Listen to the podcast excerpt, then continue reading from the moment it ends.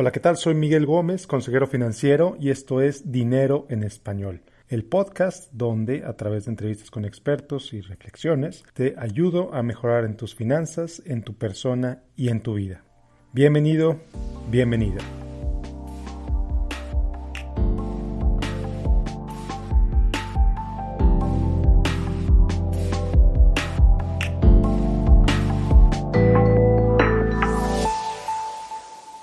El día de hoy estoy muy contento porque tengo como invitada a una persona a la cual admiro mucho, Sonia Sánchez de blogilana.com. Sonia es una maestra en el tema de las finanzas personales, hay muchísimo que aprenderle. Te invito a que te metas a su página blogilana.com y que revises sus cursos en entrenamientofinanciero.com. Te recomiendo que escuches esta entrevista con lápiz y papel porque hay muchísimos puntos que no quiero que te pierdas. Y bueno, pues sin más, aquí está la entrevista que le hice a Sonia Sánchez Square de blogilana.com. Sonia, bienvenida a la entrevista, bienvenida al podcast, qué gusto tenerte aquí. Hola, no, muchísimas gracias, es un gustazo estar, estar contigo y toda la gente linda que te escucha. Muy bien, eh, bueno, pues la intención de la plática del de hoy pues es platicar un poquito sobre finanzas personales, platicar también sobre pues tu viaje como emprendedora en este mundo del internet eh, y en general pues cómo pues ofrecer consejos e ideas para ayudar a, nuestros escuchas a mejorar su vida.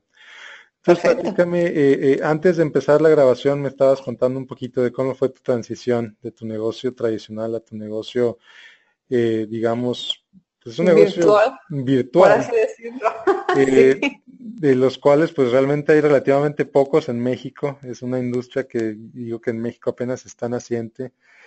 La información que tú ofreces es, es genial, es maravillosa y es muy necesitada. ¿Cómo fue? Que empezaste esa transición? Platícame un poquito. Pues mira, yo empecé a escribir de finanzas personales como hobby. O sea, yo tenía un negocio eh, de invitaciones de boda y de caligrafía a mano. Y em, pues todos los días lidiaba yo con novias un poco neuróticas, algunas más, otras menos. era bonito, la verdad es que tenía su parte encantadora.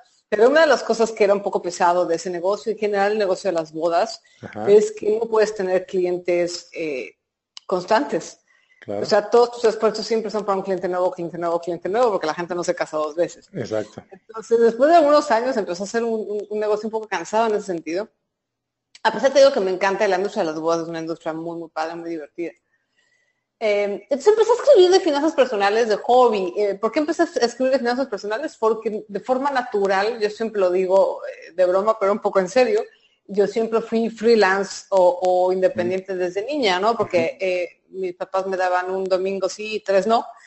Y entonces yo tenía que administrarme, ¿no? O sea, desde niña, lo poco que yo tenía, como que empecé a aprender a administrar mis dulces. Igual, ¿no? O sea, llegaba la abundancia de Halloween y entonces pues yo no me tragaba todos los dulces de un jalón, los iba cuidando para que me duraran por lo menos hasta diciembre, ¿no? Entonces, siempre he sido como una administradora nata y de repente la gente, eh, pues había una situación y yo les decía, no, mira, pues hazle así un poquito así, mira qué te parece si ahorras esto. Y empecé a dar como un poco consejos a la gente que estaba cercana a mí y les funcionaba. Entonces, dije, ah, pues voy a escribir del tema, ¿no? Eh, me gustó la idea de tener un blog especializado, porque antes tenía un blog personal pero siempre he pensado que a menos que seas, no sé, Justin Bieber o Selena Gómez, absolutamente a nadie le importa lo que pasa en tu vida. Entonces, por supuesto que mi blog personal no tuvo nada de éxito. Con toda la razón. este, entonces dije, no, pues mejor escribir, pero escribir con un propósito, con una intención, con un enfoque, y en este caso era ayudar a las personas. Esto fue en 2008 y me di cuenta de que una de las cosas que tengo, además de que sé administrarme, es que escribo de la misma forma que hablo. Mm. Digamos que ese es un poco mi superpoder. Entonces, así como yo te estoy platicando, estamos platicando aquí en el cafecito padrísimo, mm. de la misma forma puedo hablar. Entonces eso hace, escribir, perdón. Entonces eso hace que la gente se le haga mucho más digerible, mucho más fácil, mucho más amable.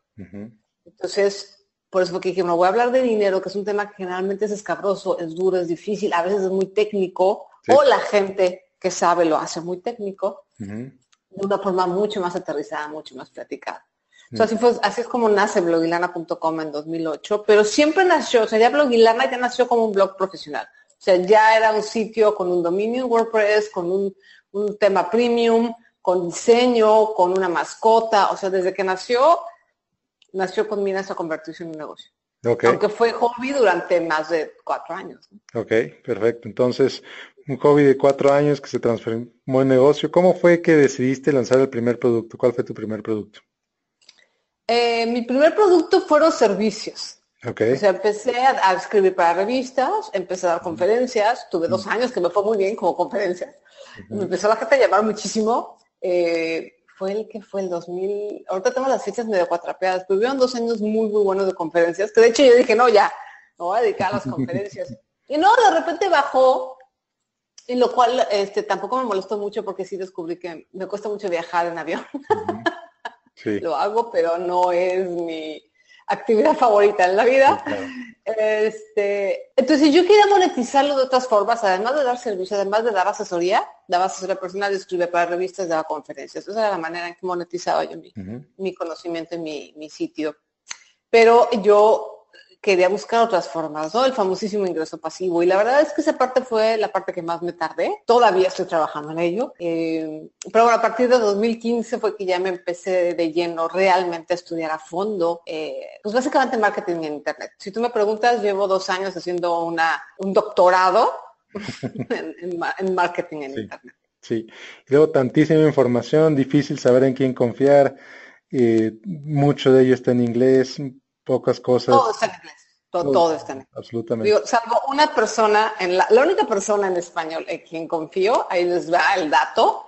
Y si pueden aprender de esta chica, háganlo porque de verdad, una de las cosas que me tiene fascinada de esta persona es su atención, la atención que tiene una vez que te conviertes en su cliente y la información que tiene es buenísima, que es Vilma Núñez. Mm. La encuentran en Vilma Núñez sin ñ, creo es vilmanúñez.com. Okay. Eh, tiene una librería de marketing y de cursos como no tiene una idea. Es la única persona a la que yo realmente sí le he comprado cursos y, me ha ayudado, ¿no? Realmente y es la única persona en español que sí he visto que está súper completa y súper actualizada, sobre todo, porque luego hay mucha gente en español que sí sabe, pero anda un poquito, este, un poquito más atrás de las tendencias, ¿no? Sí, Ok, sí, lo mismo me ha pasado también tratando de explorar, he visto Derek Halpern, he visto muchos otros, eh, ClickFunnels, etcétera, muchísima información disponible al respecto, pero bueno, al tema principal del día de hoy, el dinero. Y todos los días veo en tu, en tu foro, tienes mm, en tu grupo en Facebook, tienes miles de personas interesadas en dinero, diferentes niveles de conocimiento, etcétera. Pero un tema que veo muy común son las, las trampas, las trampas de dinero. ¿Cuáles son las principales trampas de dinero en lo que has visto, en tu experiencia como conferencista, como todo lo que has hecho en finanzas? Pues fíjate que, eh, de hecho, es una cosa que quiero aprovechar para hacer una aclaración bien importante. Y creo que es una de las cosas que me diferencia. Yo no sé si eso es bueno o malo, porque a veces de veras me rompo la cabeza así con el celular en la cabeza cuando veo Instagram y veo cuentas que tienen 250 millones de seguidores. y son personas que realmente uno o están vendiendo pura motivación o están vendiendo estafas. Exacto. ¿No? Tremendo. Y entonces a veces te digo que me quiero romper la cabeza con la computadora porque digo, ah, ya soy debe de vender estafas o dar préstamos, que no sabes, todos los días recibo un correo de, oye, ¿das préstamos?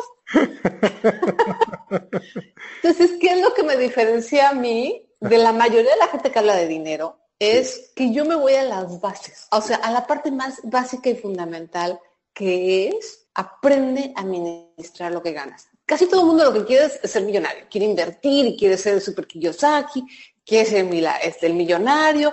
Te diría que Trump, pero bueno, Trump ahorita ya está medio mal visto.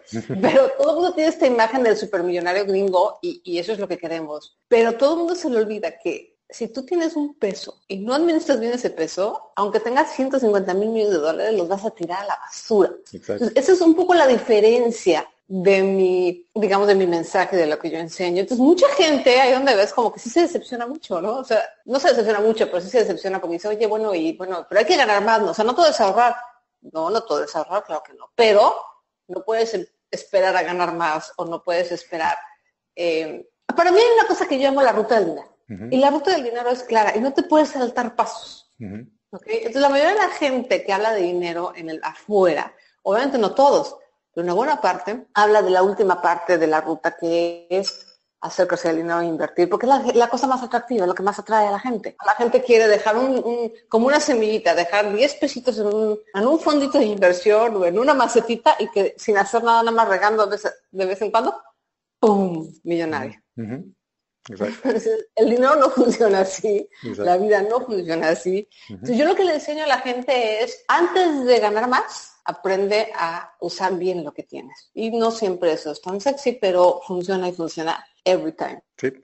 Sí, la verdad es que suena aburrido, suena como, ah, yo quería la píldora mágica, yo quería la solución, pero pues no. La verdad es que si empiezas con tus buenos cimientos, el futuro va a ser mucho más fácil. Y, sí, también. No, y la verdad es que eh, ahorita que lo dices y ahorita que estoy pensando, eh, no es que no tengo seguidores en Instagram, pero la verdad es que sí hay mucha gente interesada en mi tema. O sea, tengo una lista de correo muy grande, tengo una lista de seguidores en Facebook y en Twitter muy grande. Entonces sí hay gente que le interesa este mensaje importante de... Sí. Sí, está bien, vamos a empezar por el principio.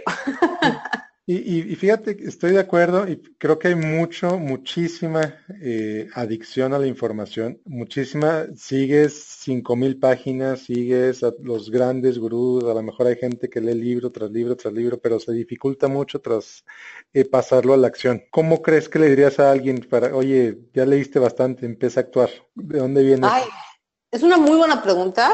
Se la estás preguntando a una persona que se adicta a la información. Este, soy adicta a la información, soy adicta a los newsletters, soy adicta a los cursos online. Este, pero bueno, eh, ¿cómo pasas a la acción? Te tienes que enfocar. O sea, hay como dos modos, el modo de recepción y el modo de ejecución, por así decirlo. Entonces, tú puedes ser un junkie de la información como soy yo, pero tiene que haber un momento en el que cierras el modo de recepción para empezar el modo de ejecución. Y cuando estás en modo de ejecución, no recibes. En ese momento cierras puertas, ahora sí que cierras con puertas, nada entra y entonces te dedicas a hacer. Te doy el ejemplo, hace, de hecho me pasó un poquito, justamente yo estaba haciendo un curso y a la vez que estaba yo tomando ese curso, hice un curso que, que lancé yo, valga la redundancia, soy medio raro, pero cuando estaba tomando yo un programa, vamos a distinguirlo así, estaba yo tomando un programa y al mismo tiempo desarrollé un curso que acabo de cerrar las puertas. Y fue un, un, viaje muy interesante por eso, porque hubo, un momento en el que estaba con las dos cosas, ¿no? El, el modo, el modo de recepción y el modo de ejecución abierto al mismo tiempo. Pero lo ideal es que cuando tú estás ejecutando, cuando tú ya vas a llevar a cabo el plan, lo que quieres, hacer los pasos para llegar a donde quieres. El curso en línea es un ejemplo muy, muy, muy concreto porque es de cero a llevar un curso y sacarlo y lanzarlo y tenerlo en la venta. Es, y llevar a, caso todo, a cabo todos los pasos para, para, lograr ese curso en línea y que la gente lo compre, ¿no? Entonces, ese es el modo de ejecución. Entonces, cuando estés en modo de ejecución, de verdad, ponle una pausa al modo de recepción. Pues no puedes hacer las dos cosas al mismo tiempo que, porque primero te confundes y segundo te paralizas y dejas de ejecutar. Y entonces te vuelves nada más un lector, lector, lector, lector, consumidor. Exacto. Y entonces nunca vas a ejecutar. Entonces, eso sería mi consejo. O sea, recordar que tienes dos modes, ¿no? Dos, dos switches dentro de ti. Uno, el modo ejecutor y el modo em, receptor, de receptor de, información. Si no haces el switch, corres el riesgo de, quedarte en una o la otra. Y las dos son peligrosas. También quedarte nada más de ejecutor sin aprender también puede ser riesgoso. Entonces. Claro, claro. Ok. Eh, ahora tienes los dos extremos, eh, cambiando de tema un poco. Eh, gente que gana poco dinero, que dice que no puede cambiar su vida porque gana muy poco y, no le alcanza lo que ahorita para, para mejorar su vida. Y por otro lado tienes gente que gana muchísimo, pero está acostumbrada a gastar todo y, no puedes, no, no ve cómo reducir sus gastos. Entonces son esos dos extremos y son muy comunes. Yo los veo, los he visto muchas veces, gente que gana, por ejemplo, 500 mil dólares al año, 600 mil dólares o lo que quieras, y vive endeudada porque se gasta todo. Entonces, eh, muchas veces lo que yo les digo es empieza con tus prioridades, identificando tus prioridades. ¿Tú qué les dices a esas personas? A los gastadores y en general a todo el mundo, una de las primeras cosas que les digo es, el dinero no resuelve los problemas de dinero. Y se me quedan viendo así como, es una especie de acertijo de qué me estás hablando. Y básicamente a lo que se refiere, y el ejemplo muy claro es con la gente gastolona. Si tú tienes a alguien que gana no sé cuánto dijiste ahorita, 600 mil dólares al año. Cientos de mil. Muchísimo. Cerca de un millón de, dólares al año. Y no le alcanza. El problema no es el dinero. Claro. ¿Estás de acuerdo? Absolutamente. El problema es qué hace con su dinero. Y qué quiere hacer con su dinero. Ahí es donde está, entra lo que dices tú de las prioridades. Entonces, yo lo que le digo a la gente es, deja de pensar que el problema es el dinero, porque la gente dice, me quema el dinero. Es que el problema es que me quema el dinero. Entonces, como que asigna la culpa a este ente eh, duende maligno que es el dinero, que llega literalmente, le pone las manos como en una parrilla y se las quema, ¿no? Claro. y mientras tengamos este un poco pensamiento mágico y, pongamos la responsabilidad de lo que nos sucede afuera de nosotros, va a ser muy difícil claro. que podamos hacer algo al respecto. Eso es como primero punto número uno. Y bueno, ya lo más general es empezar a administrar ese dinero. ¿Y cómo empiezas a administrar ese dinero? Efectivamente poniendo tus prioridades. Yo siempre le digo a la gente, puedes tener todo, pero no al mismo tiempo. Exacto. El dinero es como una cobija, es finito. Entonces, si jalas de un lado, destapas del otro. No hay de otra. Y eso pasa con eh, presupuestos gigantes, ¿eh? También, o sea, no, porque la gente luego dice, es que el presupuesto, pues, tengo que destapar porque gano poco. No, todo el mundo tenemos que destapar. Claro. Porque el dinero es finito. Aún las grandes fortunas tienen su límite. Exacto. Entonces, todos tenemos que tener prioridades bien claras, ¿no? Y somos como una especie de, yo digo a la gente que el dinero, nosotros somos el, la torre de control de un aeropuerto, ¿no? Eh, y los aviones es el dinero. ¿Y dónde los vamos a gastar? ¿no? Eh, los hangares son eh, los gastos y las compras. Entonces nosotros tenemos que ir coordinando los aviones de a, qué hangar se van a ir primero y a cuál otro. No podemos meterlos todos al mismo hangar, no podemos aterrizarlos todos al mismo tiempo porque va a ser un desastre. En fin, igual con el dinero. O sea, va llegando el dinero, tú tienes que irlo acomodando y tienes que ir logrando cosas poco a poco. No puedes tener todo al mismo tiempo. Entonces luego a veces la gente que tiene mucha abundancia le pasa eso que tiene abundancia y entonces dice, ay, pues ya la hice y entonces empieza a gastar como si no hubiera mañana y al rato necesita dinero, pedir dinero prestado, es una locura. Exacto, sí, es, terrible, lo he visto no sabes cuántas veces. Sí. Eh, y luego, en, en, algo parecido, alguien que apenas le alcanza el dinero, que tiene el deseo de emprender, pero a la vez dice que no tiene tiempo, ¿qué le dice a esa persona? A lo mejor cree que la solución está en, ganar más y está buscando emprender, a lo mejor su problema es otro. ¿Qué, le dirías a esa persona? Siempre lo que le digo a todo el mundo es, primero, asegúrate de que estás administrando bien tu dinero. Y si estás administrando bien y no te alcanza, entonces el problema es de ingresos. Pero el primer diagnóstico, la primera prueba, así como la gente de soporte técnico, lo primero que te dice es, checa si la computadora está conectada. es lo primero que te dicen. Lo mismo les digo yo. Primero asegúrate de que tu problema no sea mala administración. Aunque ganes poco, porque luego la gente me dice, no, es que yo gano muy poco, no puedo mal administrar. Aunque no lo crean, sí es posible. Entonces, registra tus gastos, síguele la pista a tu dinero, sigue la pista a lo que tú haces con tu dinero, aunque sean tres pesitos o dos centavos. Pero primero registra tus gastos. Si después de registrar los gastos durante tres meses te das cuenta de que de veras no te alcanza, entonces tienes un problema de ingresos. Y obviamente la, la medicina es muy diferente de cuando el problema es administración. Por eso es que es importante saber cuál es el malestar, cuál es la enfermedad, ¿no? Claro, claro. Yo siempre digo que el registro de gastos es como la, la radiografía, que nos dice cómo está el paciente, que en este caso son las finanzas de la persona. Y este, entonces no podemos aplicar una medicina, que es lo que normalmente la gente hace, aplica la medicina equivocada, le falta dinero y entonces dice, claro, si me falta dinero, el problema es que necesito más dinero, o sea, el problema es el dinero, entonces va y pide prestado. Y esa es la medicina equivocada. Claro. Si su problema es de administración y si su problema también es de ingresos, porque el crédito no es un ingreso. Entonces, si tienes un problema de ingresos, lo que tienes que hacer es sentarte a definir qué es lo que quieres hacer en tu vida, qué es lo que quieres hacer, por qué estás ganando poco, es un problema de tu trabajo, es un problema de la industria en la que estás, es un problema del país a lo mejor es un problema del país, es un problema momentáneo, ¿no? O es una crisis que lleva mucho tiempo. O sea, tienes que hacer como un análisis de varias cosas, que es lo que te están teniendo en un trabajo donde no te pagan lo suficiente. Y con base en eso ir tomando decisiones, ir tomando pasos hacia salir de ahí. Claro, pero qué, difícil, ¿no? Qué difícil hacer ese viaje hacia el interior, cuando es tan fácil culparlo de fuera. Sí. Pero es la única manera de realmente salir, porque si no, así caemos en las estafas. Miguel. Por eso estamos, ahorita que empezaste platicando de las estafas, por eso queremos en las estafas, porque queremos la solución rápida. Porque no queremos inspeccionar, no queremos buscar a nosotros mismos, no queremos además hacer el camino largo. Claro. Pero las estafas no solamente salen peor. ¿Cuánta gente no ha perdido pues todos sus ahorros, su capital, y todo por, por querer creer? Y muchas veces se pierden amistades, se pierden relaciones con familia, por la llamada flor de la abundancia y tantas otras estafas similares, que, bueno, es tema para otro show. Eh, eh,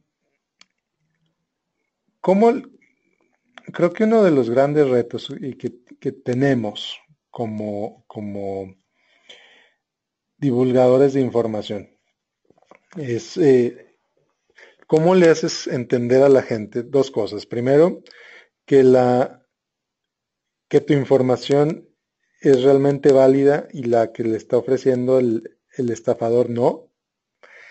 Y por otro lado, ¿cómo le haces entender a la gente de que tu información que ofreces por un precio a cambio de un pago es mejor que la que ofrece, que la que encuentra de manera gratuita?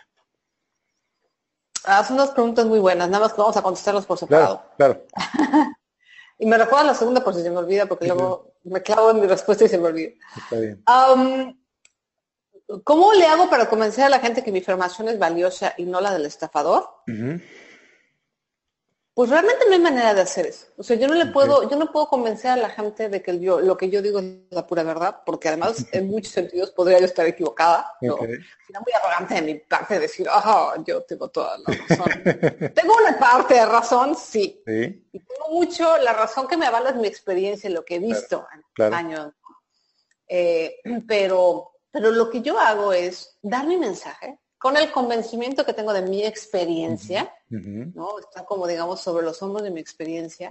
Y lo que sucede es que el mensaje a veces suena y a veces no resuena. Entonces, la gente que me va a escuchar es la gente con la que le hace clic lo que yo tengo que decirle. Mira, estoy en varios grupos en Facebook de yo les digo los mentes millonarias, ¿no? O sea, como que Steve Hacker sacó este libro de mente millonaria, entonces como que así igual que Kiyosaki, es un, una explosión. Entonces todo el mundo son mente millonaria y empresarios millonarios y líderes millonarios. Búscalos en YouTube, digo en Facebook. Hay sí, miles, y todos son igualitos, idénticos, las mismas frases este, motivacionales, el mismo estilo, el mismo el diseño. Sí.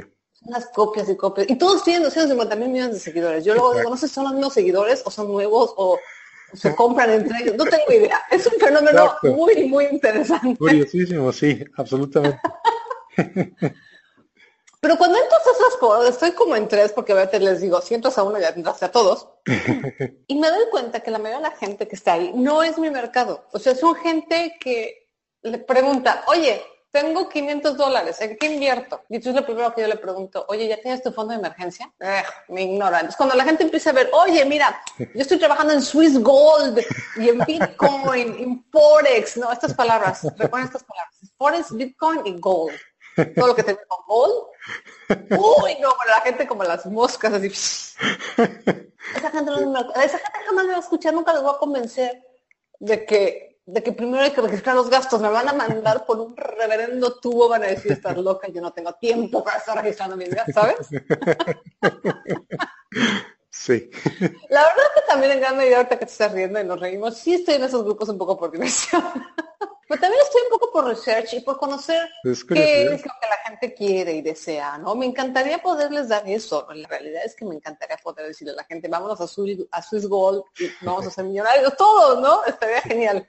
Pero no puedo. Entonces, básicamente, Miguel, yo te diría eso. Yo hablo ahora sí que saco, broadcasteo mi mensaje y la gente que lo quiera aceptar y la gente que le haga este clic y la gente que le haga sentido y que coincida con, el mensaje, lo va a aceptar. Y la gente que no, es imposible. Es, es algo que no puedes, no puedes forzar. Sí, no, no puedes controlar lo que no puedes controlar.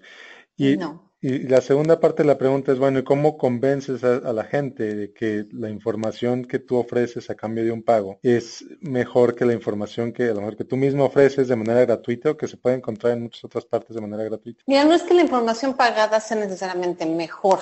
Okay. Eh, a veces sí, a veces no, pero lo que sí tiene un curso, por ejemplo, un curso online, un taller presencial o un programa más grande, no, yo le llamo programas a estos cursos que son también en línea, pero que duran más meses y que hay como un seguimiento mucho más, este, eh, mucho más eh, apegado con el con el instructor y sobre todo que duran más. Em, es la organización. Son dos cosas lo que diferencia la, la, información gratuita. Pues. Son dos cosas las que diferencian la información gratuita de la información de paga. Uno es la organización del contenido. Okay. Una de las cosas más maravillosas, y eso me pasó cuando empecé a aprender de marketing digital, hay, una, hay toda una carrera de marketing digital. Hay, hay, de marketing en general y hay especialidad en marketing digital. no es cualquier cosa. Es un montón de información. Entonces, claro que si yo hubiera tomado un... No había un curso completo, fíjate, en 2015 que ya empecé esto, no había un curso así completísimo de marketing digital de PAPA, por lo menos yo no lo encontré. O sea, siempre estaba por pedazos. Pues si hubiera yo encontrado un curso, a lo mejor hubiera costado, pues no sé, una millonada, no sé, a lo mejor lo que una maestría, yo no sé, un diplomado, pero me hubiera, sí me hubiera ahorrado mucho tiempo. Okay. Porque empiezas por Facebook, por eso doy el, ejemplo de, marketing, ¿no? Empiezas por Facebook Ads y luego, ay, no quise el pixel. Ah, no, pero también sabes que el correo, el correo es muy importante. Ah, no, pues sabes que el copy y luego este, las landing page, y ya no lo voy a seguir porque es como todo un lenguaje así como el de los financieros muy elevados que no entiendo uno ni jota. entonces todo el pedazo de información está como, entonces, ¿por dónde empiezas? ¿Cuál es la secuencia? ¿Cómo vas de punto A a puntos B? Y luego de punto B a punto C. Eso no lo tienes en la información en línea gratuita. Eso por un lado. Por otro lado, otra de las cosas que tienes, en, como tú lo dijiste, en, Internet, hay mucho gurú falso. Hay mucha gente que te vende humo. Aunque sea gratuito, pero que te está diciendo cosas que no son verdad, que te van a atrasar o que no te sirven. Y lo segundo que diferencia un curso de paga de la información gratuita es el instructor, en el sentido de los, los insights o los, o los la experiencia y, el punto de vista del instructor, aprendes mucho también de eso. No nada más es de la información en sí, sino aprendes de lo que el instructor tiene atrás. Y muchas veces, y a mí me pasa con mi contenido eh, gratuito, trato de que sea un contenido rico, que sea un contenido, lo, hago mucho con el podcast, me entrego mucho.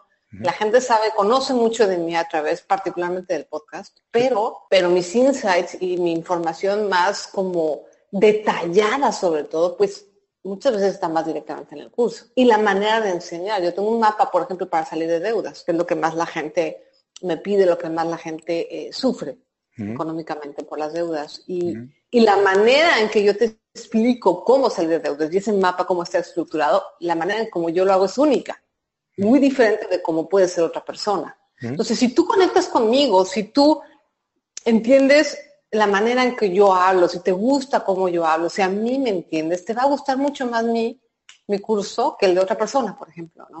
Y obviamente, pues el, todo el mapa tal cual que te lleva de punto A a punto Z, pues no lo tengo gratuito, o sea, tengo partes y los doy con gusto, pero no tengo el, puente completo. Claro. Entonces, si quieres caminar el puente completo, bueno, pues sí tienes que comprar el curso, ¿no? Entonces, básicamente son esas dos cosas. Es em, la organización de la información, ¿no? Y el ahorro de tiempo que te lleva comprar un curso de estar buscando por tu cuenta.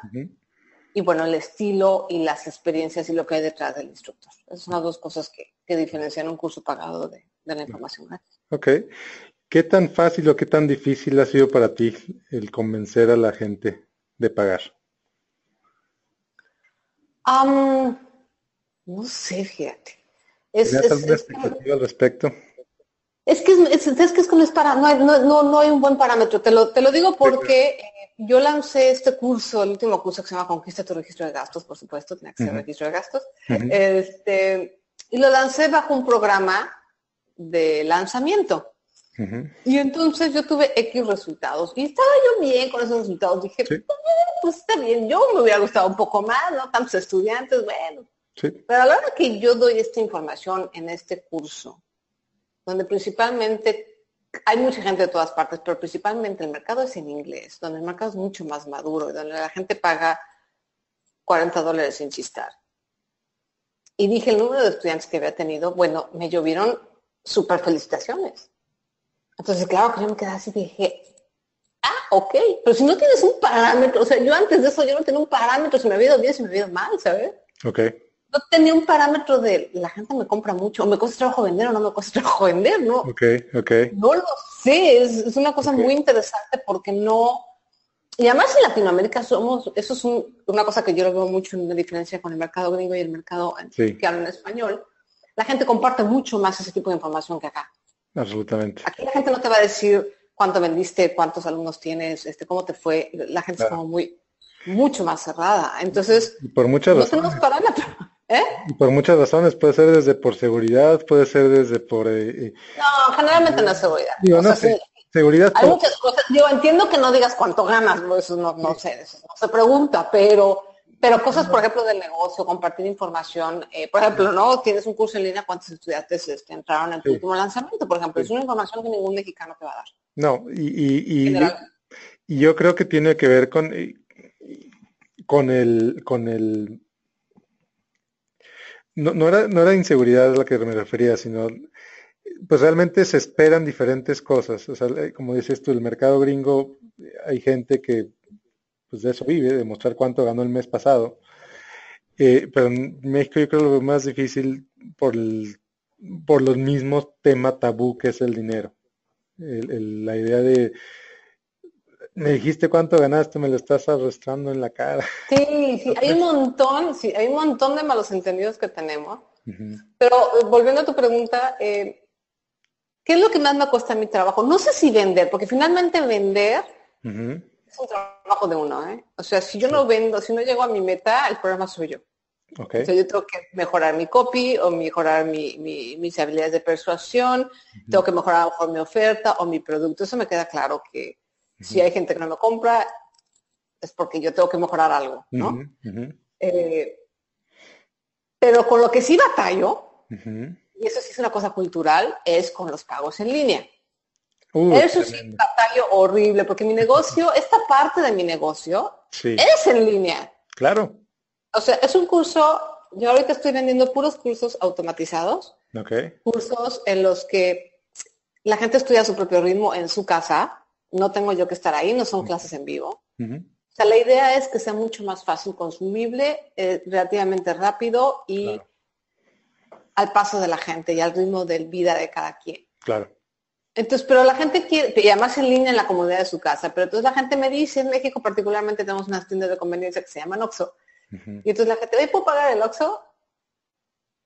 No, es un curso en línea. o sea, no es, no es como que vamos a hacer un, tengo también un taller presencial, y bueno, el taller presencial, no acepto pagos en Oxxo porque es otra historia y es como, no me gusta, pero, pero acepto depósitos en, cuenta, por ejemplo, ¿no? ¿Por qué? Porque es un taller presencial, pero en un taller en línea como que la gente no agarra la onda. Sí. Entonces, por ejemplo, sí me cuesta más trabajo vender en el sentido, es una barrera. En mi país, por lo menos, es una barrera. Claro eh, que la gente le tiene miedo a PayPal y le da miedo los números y las máquinas y, las computadoras, así como que creen que hay alguien atrás que los va a estafar, ¿no? Y está con una mano casi casi vista para robarse la tarjeta, ¿sí? No sé. Sí, de acuerdo. Eso sí es una batalla, eso sí, con eso sí batalla. Ok. Yo creo que es una batalla que pues todos, todos se enfrentan. Yo creo que es parte cultural parte cultural, está avanzando el país poco a poquito en, tener más las ventas en línea. Eh, hace unos días comentabas en Facebook eso precisamente, de por qué nos da más confianza darle 25 mil pesos al vecino para la flor de la abundancia que pagar lo que sea por un curso. ¿Qué crees que sea? Es esta verdad Sí, es una barrera tecnológica, porque mi, por ejemplo, el curso que la hace costaba 47 dólares, o sea, costaba menos de mil pesos. Digo, no te sido regaladísimo, pero tampoco es un precio muy alto. Claro. No, fíjate que yo, el problema con el curso y en general con los cursos, no, no, no siempre es el precio. Normalmente mis, de hecho mis cursos hasta ahorita, eso va a cambiar, pero hasta ahorita han sido muy accesibles y siempre voy a tener una barra de precios muy, muy accesible. Sí. Pero es la verdad tecnológica, Miguel. O sea, es la onda de, o sea, PayPal no. O sea, no, o sea, espérame, no tengo tarjeta de La gente me escribe, oye, no tengo tarjeta de crédito. Ok, te entiendo, se puede con tarjeta de débito. No, no tengo tarjeta de débito. Yo digo, ¿estás en el mercado informal? ¿O, cómo vives? Claro. Miles de personas no tienen tarjeta de crédito, no tienen tarjeta de débito y no quieren tenerla. Entonces, claro que para tener PayPal, pues tienes que tener una cuenta de banco. O sea, ya no te pido yo una cosa más sofisticada, una cuenta de banco y mucha gente no la tiene. O gente que sí tiene, pero que no confía en ellos, o gente, por ejemplo, hubo un caso, lo viste ahí, que lo platicó en el, en el grupo de Facebook, que decía, no, es que yo, PayPal lo que hace para, garantizar que sea tu cuenta, eh, tú le das de alta tu cuenta y entonces ellos te mandan eh, un código y te quitan, creo que 10 pesos o 30 pesos, ¿no? Nada más para asegurarse de que esa es tu cuenta, que tú eres tú y después te los devuelven. Y luego te mandan un código y tú tienes que poner ese código en PayPal y entonces ya está ligada a tu cuenta y ya sabes que tú eres tú. Eso también es una medida de seguridad. Claro. Y entonces me escribe un chico, no, yo una vez hice eso con PayPal, pero nunca me regresaron mis 30 pesos. Y pues así de... Ok. Ok. en primer lugar, eh, lo más seguro es que sí te lo regresaron y se te pasó, porque 30 pesos es muy poquito. Punto número, punto número dos, pues podría haber sido un error del banco también, ¿no? Porque fue error de PayPal. Claro. Y entonces el tipo dijo nunca jamás. Qué falta de confianza, se perdió la confianza y nunca jamás. Sin embargo, llega esta persona que es primo del amigo y que nos platica de este negocio fabuloso en el que tú vas a meter 24 mil pesos, o sea, no mil pesos, 23 veces más eso. Sí. A este negocio maravilloso donde en no sé cuánto tiempo era, se multiplicaba y tenía ciento y tantos mil pesos. Sin hacer nada. Lo único que tenías que hacer es invitar a otras dos personas, nada más. A otras dos personas que metían los mismos 24 mil pesos. Y tan tan ya se resolvían todos tus problemas de dinero. Sí. ¿Por qué confías en él? Porque es el primo del amigo y confías en el amigo. Y entonces el primo vino y te dijo personalmente, o sea, lo estás viendo, no es como la computadora que es, son bits y bytes raros, que no sabes quién está atrás, ¿no? Sí. Aquí es el primo del amigo que lo estás viendo. Eh, y luego en la Flor de la Abundancia tengo entendido que hacen estas fiestas eh, de recepción de dinero. Entonces de repente le tocaba a la que ya llegaba a la cúspide, que eran ciento y tantos mil pesos, le tocaba recibir el dinero. Entonces invitaban a todos los que estaban abajo abajo y los que estaban incentivando a entrar a que vieran cómo les entregaba ¿no? que era real. Entonces la gente decía, sí, claro, por supuesto, claro que es real, yo lo vi con mis ojos. Entonces, es un tema de manipulación finalmente. Es un tema de manipulación muy, muy, muy, muy feo, ¿no? Entonces, en cambio, pues en el PayPal, pues no hay nadie ahí, ¿no? No hay nadie manipulándote, no hay nadie diciéndote, mira, esto va a estar maravilloso. Claro. Esa parte sí es, en esa parte sí creo honestamente que en Latinoamérica nos falta mucho, mucho, mucho, mucho, mucho, mucho. Digo, tenemos razón en el sentido de que también hemos sido defraudados mucho. El sistema financiero, por lo menos en mi país, no ha ayudado. De acuerdo. Eso, eso es verdad, ¿no? O sea, la burra no era risca si no la hicieron. Pero tenemos que empezar a tener opciones. Y las em, los pagos en línea la posibilidad de aprender en línea, la posibilidad de lograr cosas en línea, no nada más aprender, sino tú mismo también vender y poner negocios en línea, es, es una opción increíble. Entonces tenemos que pasar un poco por esas, esa barrera de la no confianza. Claro, eso ha sido una plática interesantísima que estamos por llegar al final. Eh, quiero hacerte las preguntas que hacemos, que normalmente le hago a todos mis invitados, y nada más para cerrar.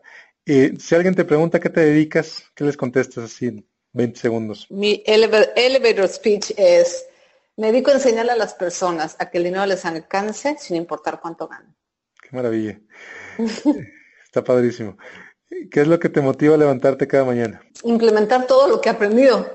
Me lo he pasado recibiendo tanta información que de verdad en la mañana digo, voy a hacer esto y esto me va a salir y tú voy a lanzar este curso y eso me motiva muchísimo. Eso y ayudar a la gente. Claro. Yo creo que son dos cosas muy importantes en mi vida, ayudar y aprender.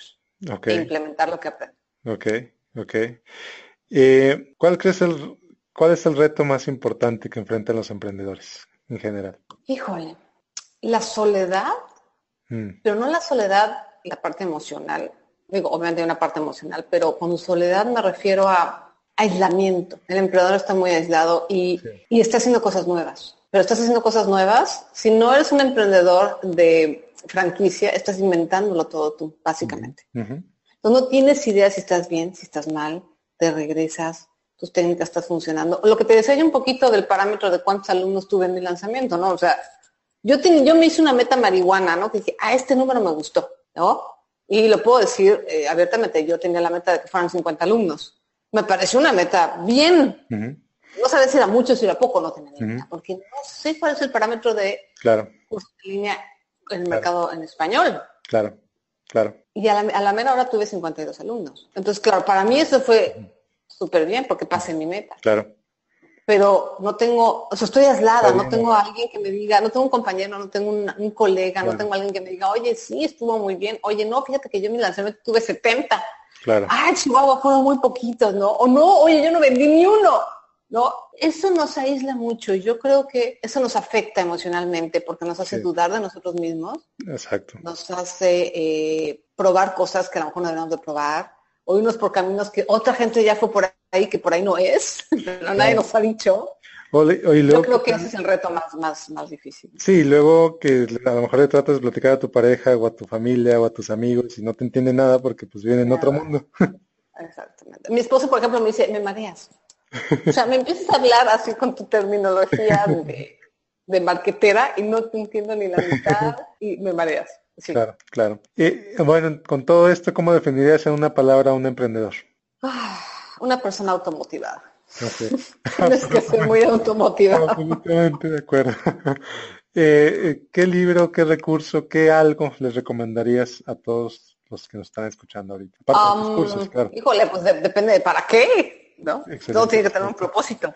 Este, ¿qué, ¿qué, libro le recomiendo? Te lo, pongo de otra forma. ¿Cuál es el libro que más has regalado? ¿Cuál es el libro que es una buena pregunta? Porque sí, regalo, pero he regalado libros muy diferentes, fíjate. Okay. yo creo que el que más regalado ha sido de los míos. evidentemente sí, así de regalar sí han sido los míos. está bien. Eh, está bien, no hay problema. ¿Y cuál el primero, bueno, los, voy a decir, digo, ya que me das la oportunidad. El primero es Diario de una oveja financiera. Claro. Y el segundo es Apuntes de una oveja una oveja freelancera. El de la oveja freelancera, la verdad es que no nada más se sirve para el freelance, también sirve muy bien para emprendedores. este, estos obviamente son los, más, los que más he regalado. te puedo recomendar dos libros que no son míos. que también tienen que ver con el emprendimiento. Uno, aunque es un poquito avanzado, en el sentido de que es cuando como que tu empresa está como en un cierto nivel, que es la semana de cuatro horas de Tim Ferriss, The Virgin Way, de Richard Branson. Son dos libros de negocios que a mí me han gustado mucho, los recomiendo mucho. Los he regalado, los he regalado más que nada, ahorita que me dices la pregunta, los he regalado más que nada en Kindle. No son, Yo no regalo mucho libros físicos, pero, pero son dos libros que recomiendo. Buenísimos, buenísimos los dos. ¿Cómo defines el éxito? defino el éxito como lograr metas. La felicidad para mí es una serie de, una cadena de metas logradas, pequeñas o grandes. Ok. ese es el éxito, ir logrando tus metas. Perfecto. Última pregunta de la entrevista, ¿cómo te encontramos en ah. Facebook? ¿Cómo te encontramos en, redes sociales? Ah, en general estoy como blog y lana, blog y lana, eh, salvo en Instagram, que estoy como blog y lana corre, eh, pero sí, en general pones blog Ilana y te va a salir mi blog, mi Twitter, eh, mi Facebook o mi nombre completo. Perfecto, So. Muchísimas gracias por esta entrevista. La verdad está llena de cosas geniales, de cosas buenas. Te agradezco mucho. Eh, y bueno, esto da para más, da para una segunda parte. Si, si así lo aceptas, ya platicaremos en otra ocasión. Pero muchísimas gracias y algo con lo que quieras cerrar. Pues dos cosas. Uno, sí, efectivamente yo como host de podcast, de podcast te puedo decir que generalmente un invitado una sola hora no es suficiente, entonces me queda clarísimo que por supuesto que sí será un gusto eh, volver a hacer otra edición. Y dos, el mensaje que le quiero dejar a tus podescuchas, a la gente que te escucha, es de verdad, manejar bien el dinero no es complicado. No hace falta eh, un estudio universitario, no hace falta un título, no hace falta eh, un diplomado, no hace falta realmente mucho. Cualquier persona puede aprender a manejar su dinero. Los conocimientos no son complicados. Lo que es complicado es romper nuestros hábitos, es romper nuestras rutinas y romper a veces nuestras propias creencias limitantes. Eso cuesta trabajo, pero manejar el dinero no hace falta ser un genio o un estudioso de la economía o de los números para poderlo hacer. Cualquier persona puede, créanmelo. Eso es, eso, es lo que quiero dejar, esa semillita de esa idea de que no importa qué te dediques, no importa cuánto ganas, no importa cuál es tu historia, cuál es la historia de tu familia o en qué país naciste, tú también puedes manejar bien tu dinero. Excelente. Son muchísimas gracias. No, muchísimas gracias a ti, Miguel. Bueno, pues llegamos al final de este episodio. Si te agradó, te invito a que me ayudes compartiéndolo y que me sigas en facebook.com diagonal Miguel Gómez Consejero. También por ahí me puedes mandar tus preguntas, tus comentarios y tus sugerencias para futuros podcasts. Soy Miguel Gómez, consejero financiero. Nos vemos la próxima.